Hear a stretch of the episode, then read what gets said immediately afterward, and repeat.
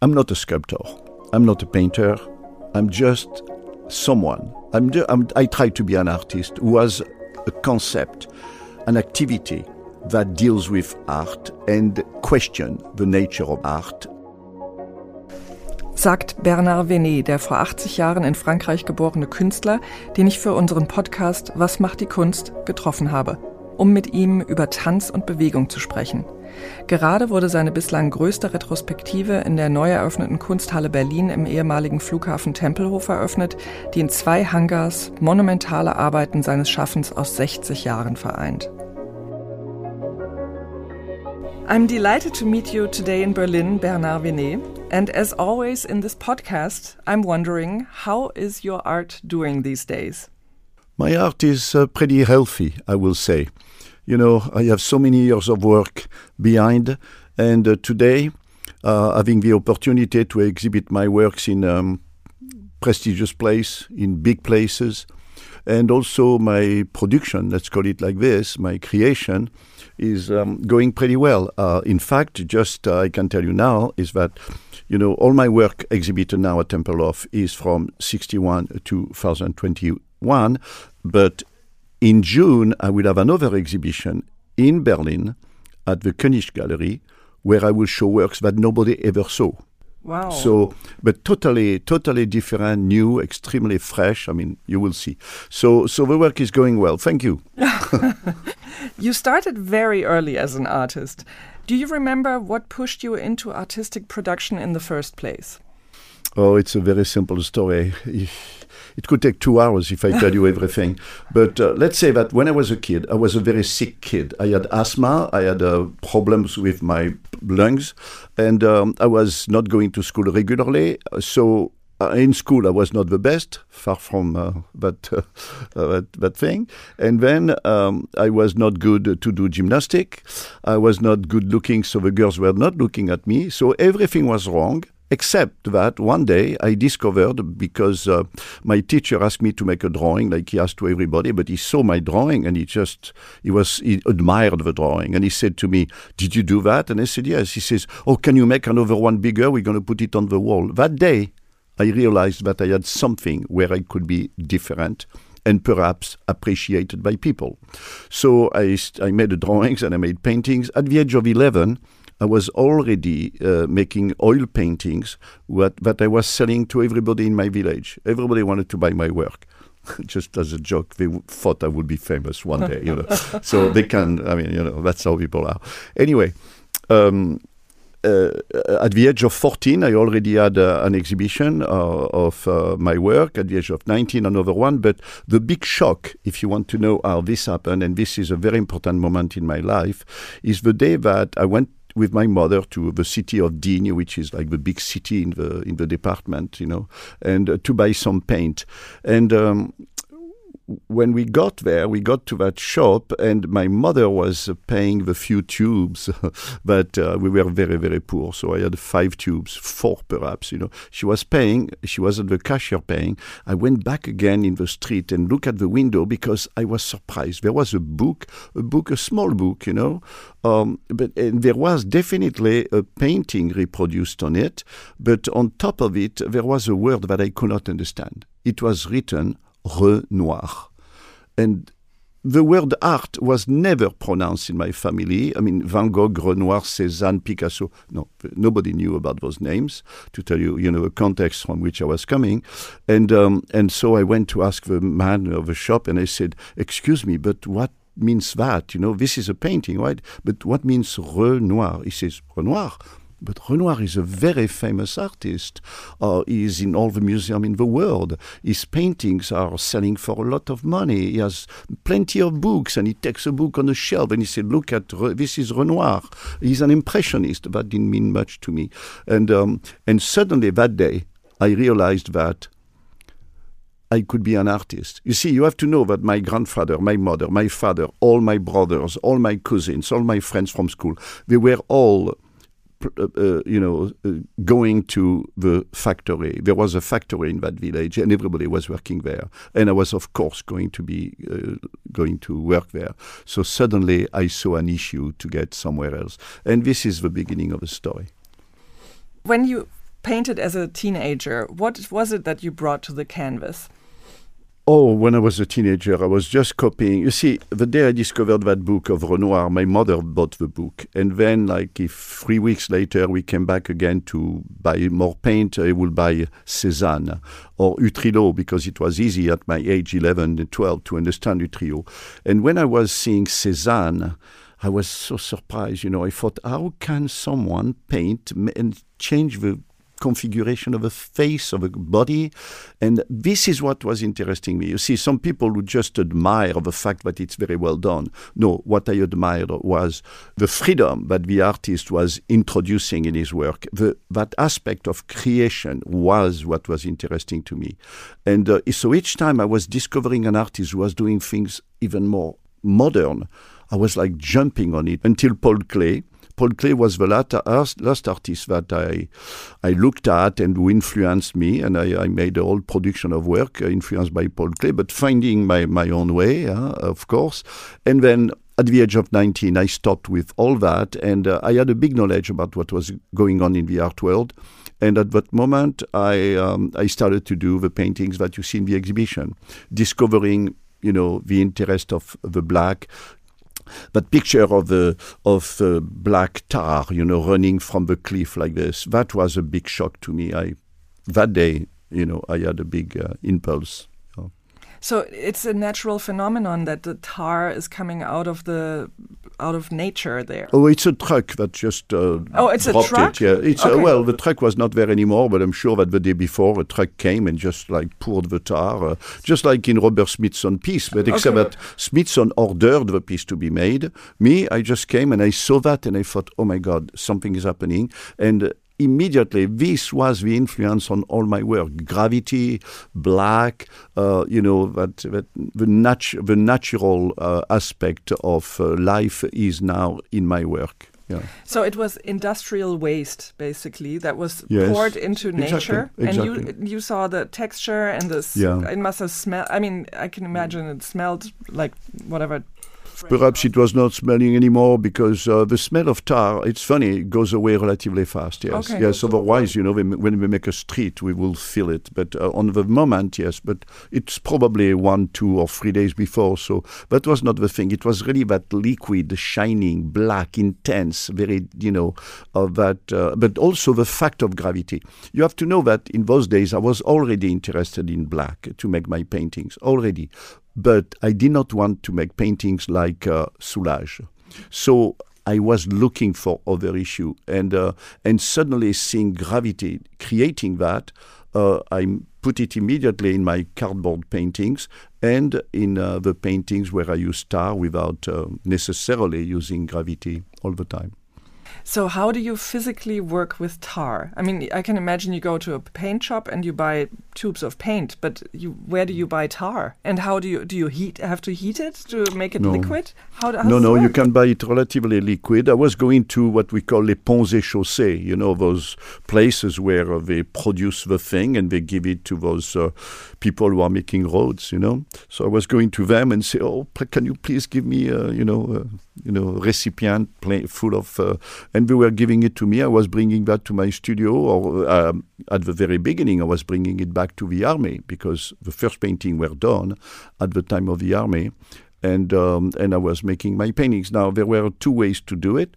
The most uh, it, during the time of the army, I was I didn't have the money to buy canvases, so I was buying pieces of paper, you know, one meter by seventy five about, putting them on the floor, pouring the tar on it, and with my feet in order not to make a composition like Mr. Soulages, uh, which was very controlled, you know, each gesture was really calculated. I did the contrary. I painted with my feet spontaneously. I could not, I could not know the result that I was going to get. Uh, so I liked that. I liked the fact that it was each time I had a surprise, and um, this is how I started to use the, the tar it's it's a bit hard to imagine you were a teenager. Oh, you were still a teenager at that time. I 19? was nineteen. Yeah. Nineteen. You were a soldier because military was mandatory at the mm, time, mm.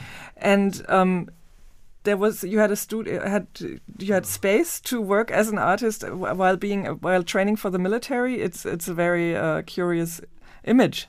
I was in uh, Tarascon because I was exempt from arms, from all kind of things, you know, uh, corvée, I don't know how we say that in English, because uh, I had been sick when I was a kid. So I was not supposed to be a soldier with a gun. Let's make it like this. So I was like a secretary. And um, when I arrived in Tarascon, uh, I realized that we had some, there were some lofts on top of the building which were totally empty when I saw that, I thought, oh my God, if I could make a studio. So I went to ask uh, the caporal, the adjutant, the captain, and uh, the colonel, and I, I, I, one after the other, you know, and I and I s- explained that uh, it would be great if I could do painting because I had a contract with a gallery in Paris, which of course was not true, but it was a way for me to impose myself, and um, and I gave a a course on modern art to the colonel, explaining that it was possible to paint with my feet. He thought it was uh, totally insane. And finally, he said, Okay, look, you take it, okay, do what you want, but I will come and check, okay? Don't be stupid, okay? Yeah. So I got my studio, and uh, and I did all, only that almost, yeah.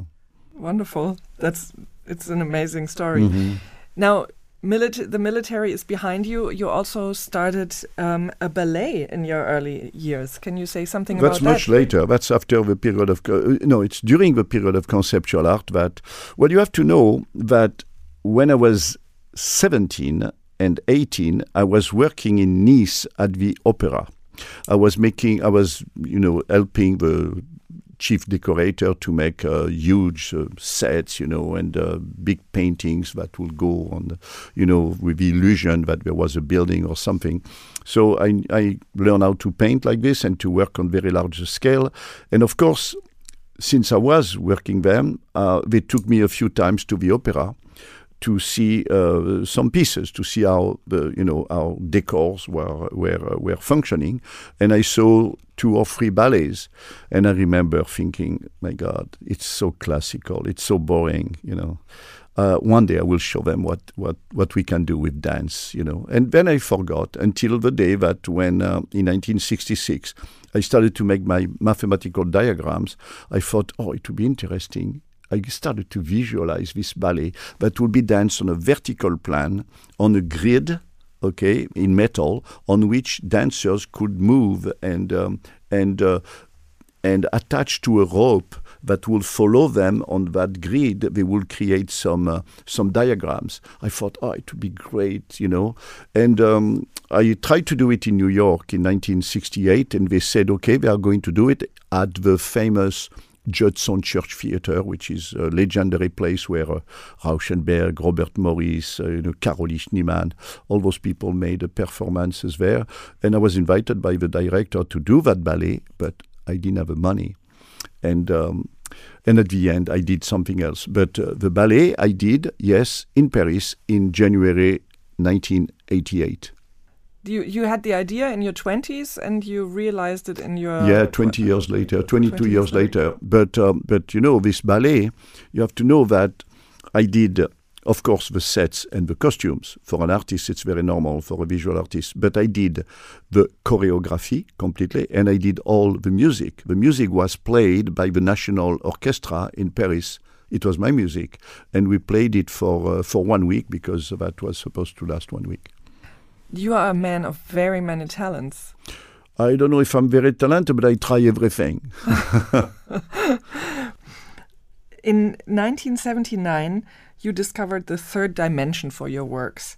Can you tell me about this key moment for your later works uh, that we are most familiar uh, with today? In 77, 78, I was making paintings and reliefs which were using uh, lines as a subject matter and uh, arcs mainly in those days, only arcs. Well, actually, paintings with angles also. And uh, one day I thought, oh, it would be nice to make an arc in steel and uh, to see how it works with another one. And uh, let's see if I can make a sculpture. And I just made some small sculptures, big uh, like this, you know, 30, 40 centimeters tall without too much uh, ambition. I didn't know where I was going from that. You know, when you start something, you don't know where it's going to take you. Um, but what was the big uh, well if you want to talk about uh, the experience of uh, of the physicality of my work yes of course this is the beginning. But it took a while before it became uh, before uh, before I decided to really get into sculptures. It only happened when I started to make the indeterminate lines. You know I was making indeterminate line, lines in wood in in 83 uh, which were where the line was uh, overlapping like this, and uh, so they were coming out of a wall. And one day I thought, how? What about getting into space? You know, you have to know that my obsession, my obsession in my life and in my work is that is to constantly push the limits of what I have been doing. I'm bored very quickly with what I do. I must change immediately. You know, I mean, I do something for one year and then I want to go to something else. I can sometimes come back and look back because suddenly everything that I did recently or is opening a door to something that I did a long time ago, and suddenly, boom, I go on and I just uh, develop that. So that it was those indeterminate lines in wood were coming out of a wall, as I told you. And one day I thought, how about going in space? So I went. I was living in New York on Canal Street, and uh, I went to a shop where I found a piece, a stick of aluminium like this. I, I, took four or five.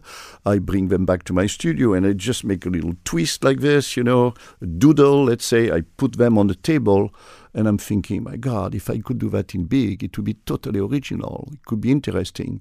And then, so the year after, I started to make them a little bigger, and later I found solution to make them big. And this is when this is when uh, everything started again for me because I, I went through several periods, you know, let's say my success, relative success. But in 1970, I was like doing very well because I had a big show in uh, Germany at the museum in Krefeld.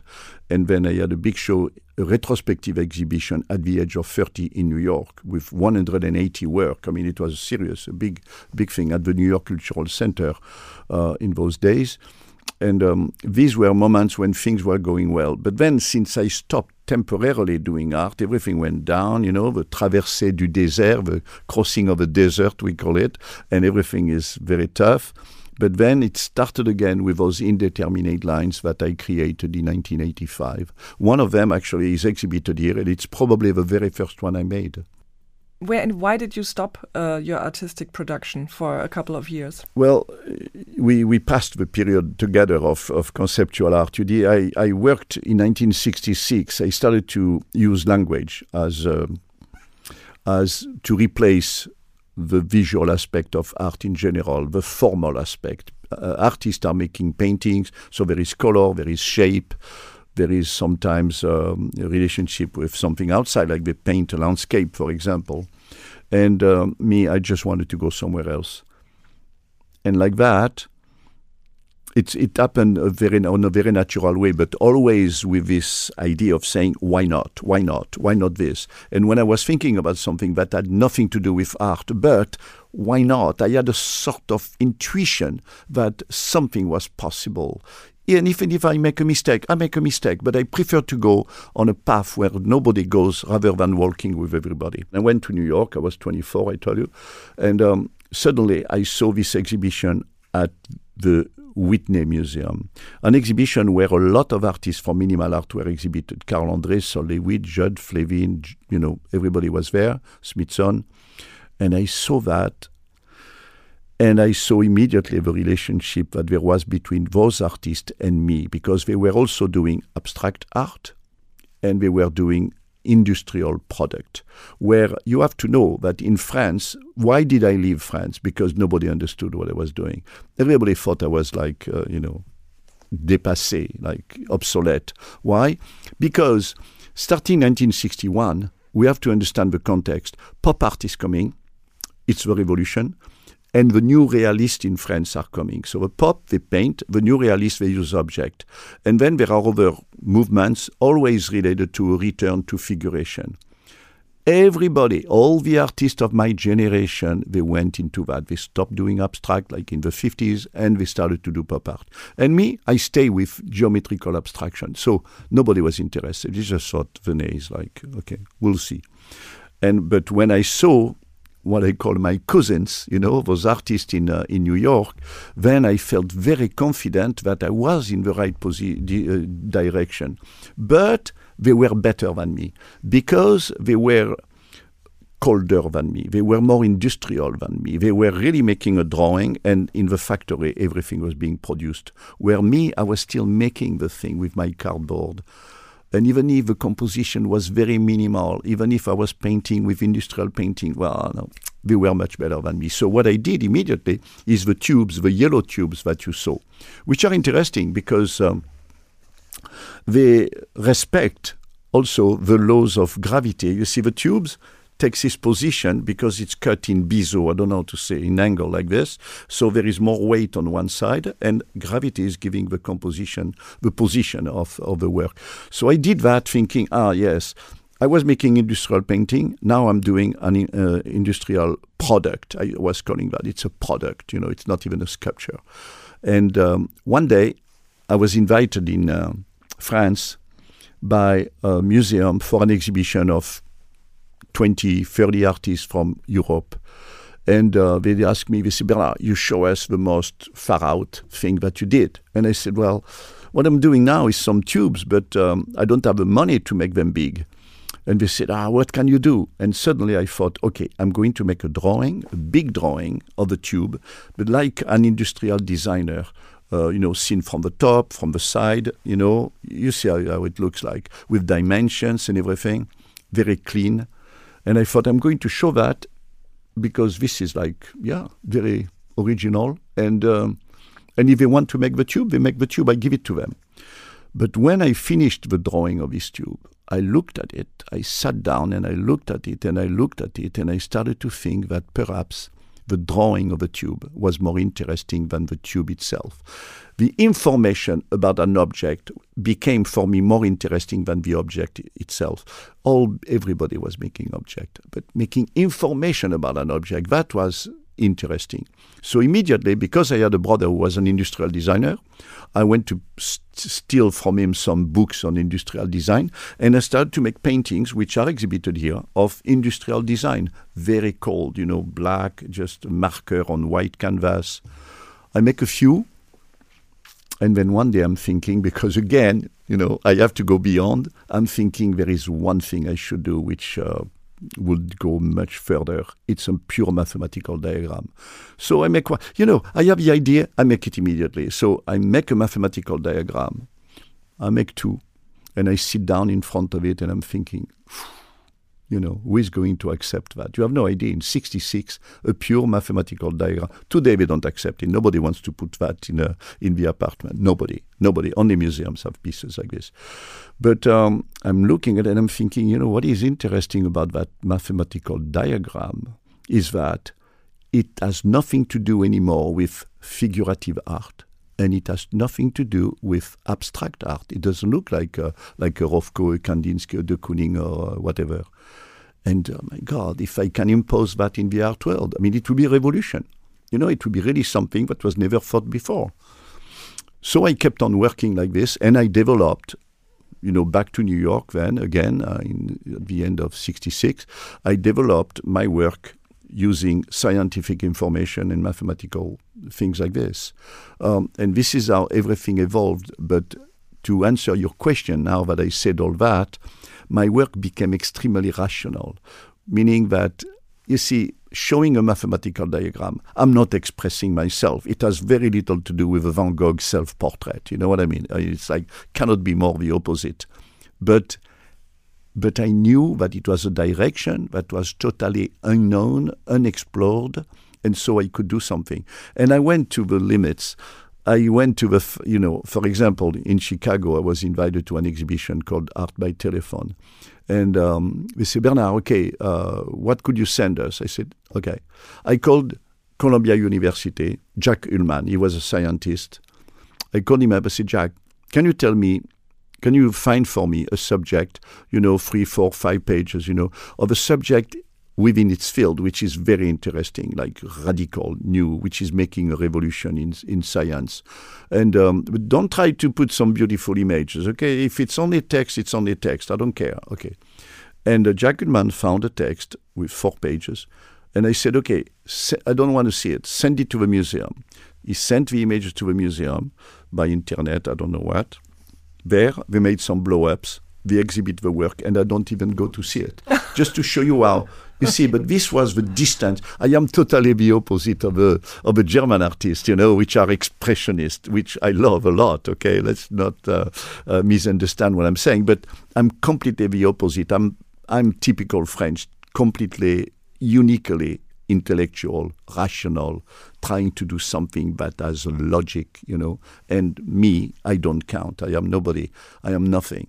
I am a little bit like a, a mathematician who is not putting his personality in his calculation. No, he's just doing a logical work that will take him to something which is perhaps interesting.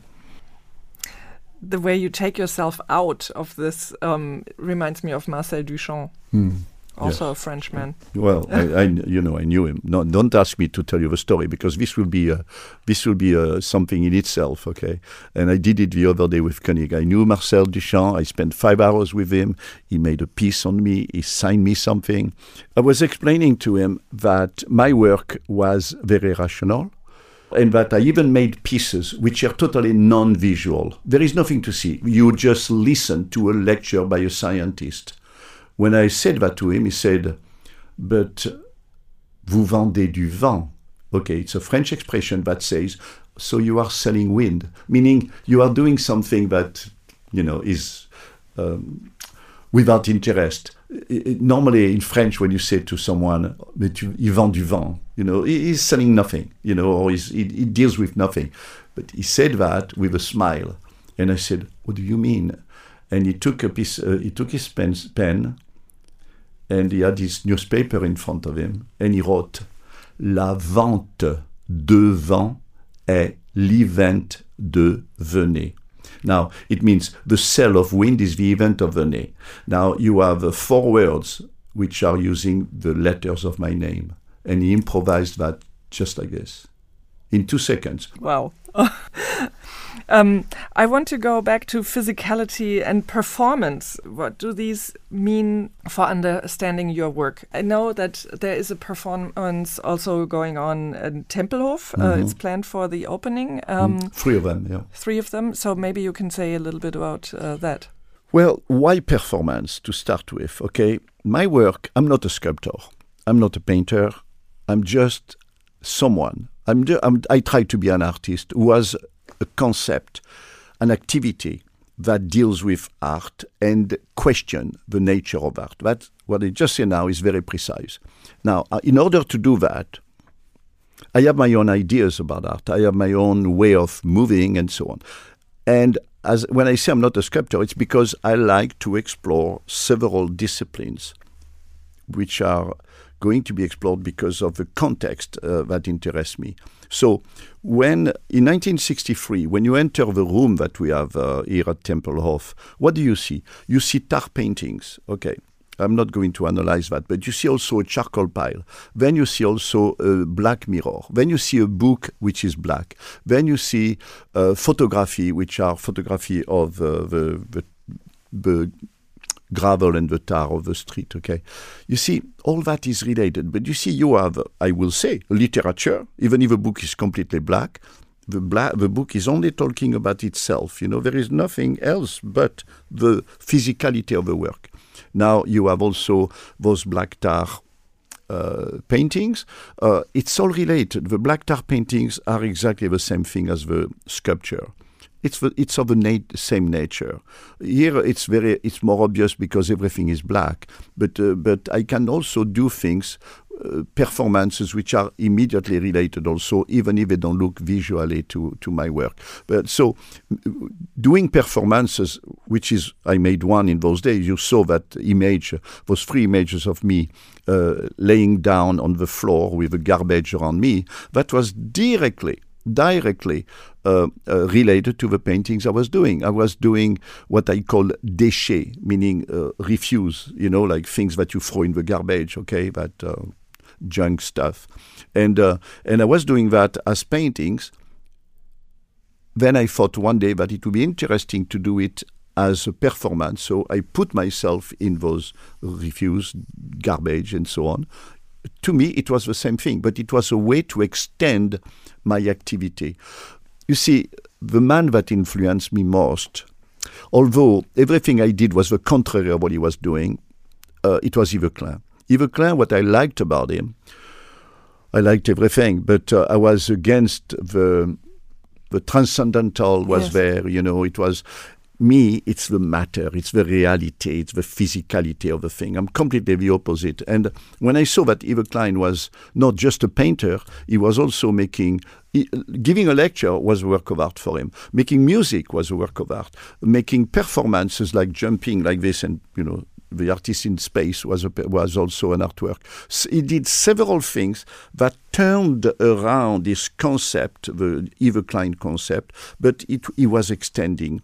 Just like going beyond the Yeah. nature of art. And this was important. So that's why I also made um, uh, music in those days. But my music, what was it? Oh, it was a sound piece. You cannot call that music. But I took this wheelbarrow that you saw today, I put a tape recorder on it, and I just started walking around with a wheelbarrow and and you have that for 10 minutes, and this is my piece.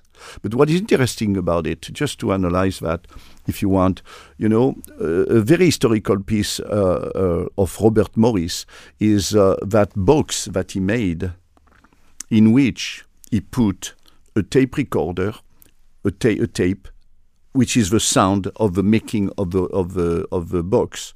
That was in 1961, very early. But you see the relationship with me. It was also 1961 of making um, a, a sound piece, which is the natural result of a process that you are experiencing. You see, these are this is what interests me. You know, it's uh, it's something which has content, something that in the future, and pardon, it sounds pretentious, that I hope that some art historian will analyze. They already do, but uh, but anyway, this is, I'm not talking about making art to decorate apartments. I mean, I'm not about that. You know, I'm not. I don't want people to come and say, "Oh, this one is so beautiful. I love this painting." I don't care about that. I want to make art that has meaning and that will create, uh, you know, new ways of thinking about art in the future or today. Yeah. Today, um, while you were still installing the, the show in, in Tempelhof, I saw these arcs that are they are so monumental. They look like the rib cage of a whale or something. But is, is it a, would I be spoiling a surprise? What will happen during the performance with the with these arcs? Yes, well, these they are just uh, installed in a stable state. Uh, insist, I insist on that in a stable state. They are they are there and they are ready to uh, pass to another state. This other state will happen uh, at seven thirty on uh, the twenty eighth this month. When I will come with a forklift, the forklift will uh, will have a bar, a long bar like this, you know, like that will, and I will uh, that will be attached to it, a horizontal bar, and I will come close to the to the arcs, and then suddenly, boom! I I beam, I bump into one, which is going to bump into the other, and with uh, the domino effect, will put everything on the floor in uh, in uh, the most uh, amazing sound noise that you will never you will never experience somewhere else, and uh, and uh, it's a performance that lasts three seconds. But I tell you, you will remember it all your life. Yeah, it's. Uh, I did it only once until now. I did it in Le Muy last summer, uh, and uh, it. I tell you, people who saw it, they, they remember it.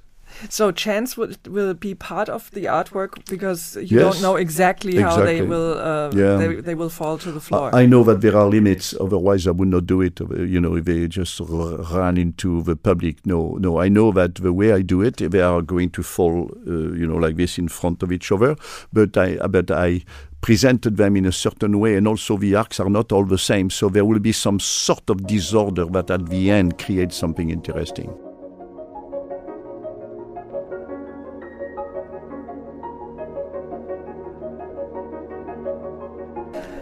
If time travel was real, what place and period would you visit? Uh, uh, the future, the future, because I'm curious to know what is going to happen to art and to the world, and uh, yeah, even if it's not always fun for you know for regular life of everybody, but but I'm so curious to know what will happen in the future. yeah. Okay. What's your most important tool? Tool, huh? My brain. Ah. Definitely, yeah, it's the only one I use. If you were an animal, what would it be? Uh, I think I will be a bear because uh, it's solid, it's really on the ground, and um, they know what they are doing. Which game do you like to play? Uh, I play absolutely. I never played a game when I was a kid. Never, never, never. I did art, and today I'm doing art. My game is real life. What's your favorite color? People could think that it's black, but uh, the color that I prefer is the color of the beautiful eyes of a beautiful woman. Do you have a recurring dream? Yes, yes. I have a dream that comes back uh, very often. I have three dreams that come back very often, but one of them related to what we are talking about today is that I I I dream that I am an artist, but I don't know what to do. I'm panicked. I just don't know what to do. While in real life, I just cannot produce what I'm thinking every day.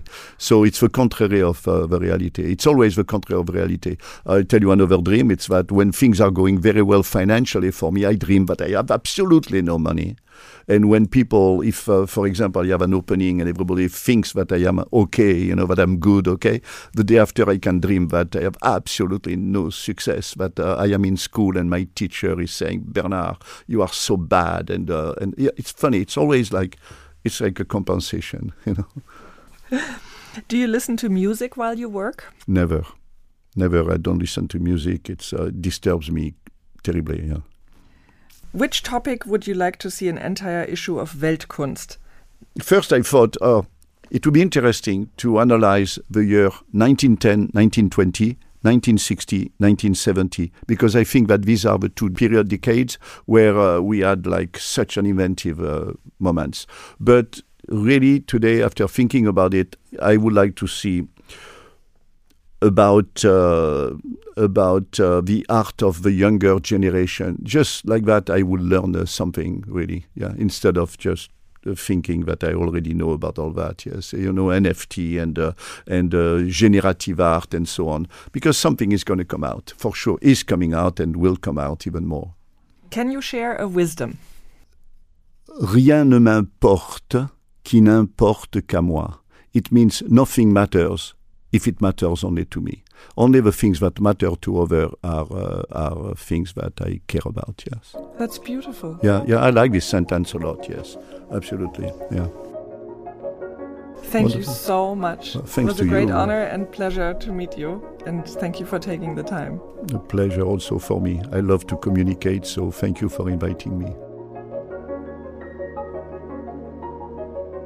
Weltkunst, was macht die Kunst, is brought to you in association with Christie's. The highly anticipated 20th 21st Century Art Auction series returns to Christie's, bringing together masterworks by modern and contemporary icons. This edition will open on March 1st with an extraordinary lineup across the globe. Starting with the evening sale in Shanghai, Headlined by a captivating Basquiat, this will be swiftly followed by the evening sale in London, featuring works by Renoir, Bridget Riley, David Hockney, Banksy, and more. This exciting day will conclude with the Art of the Surreal auction in London, led by masterpieces by Magritte and Picasso. A relay livestream event will capture the excitement of these three sales, fielding in bids from Christie's four major sale sites from Shanghai to Hong Kong, London, and New York. The saga will continue with the post war and contemporary art day sale on March 2nd and the Impressionist Day and Works on Paper sale on March 4th, complemented by the first open post war and contemporary art online auction with bidding opening 23rd February through 9th March. Discover all this and more at Christie's.com.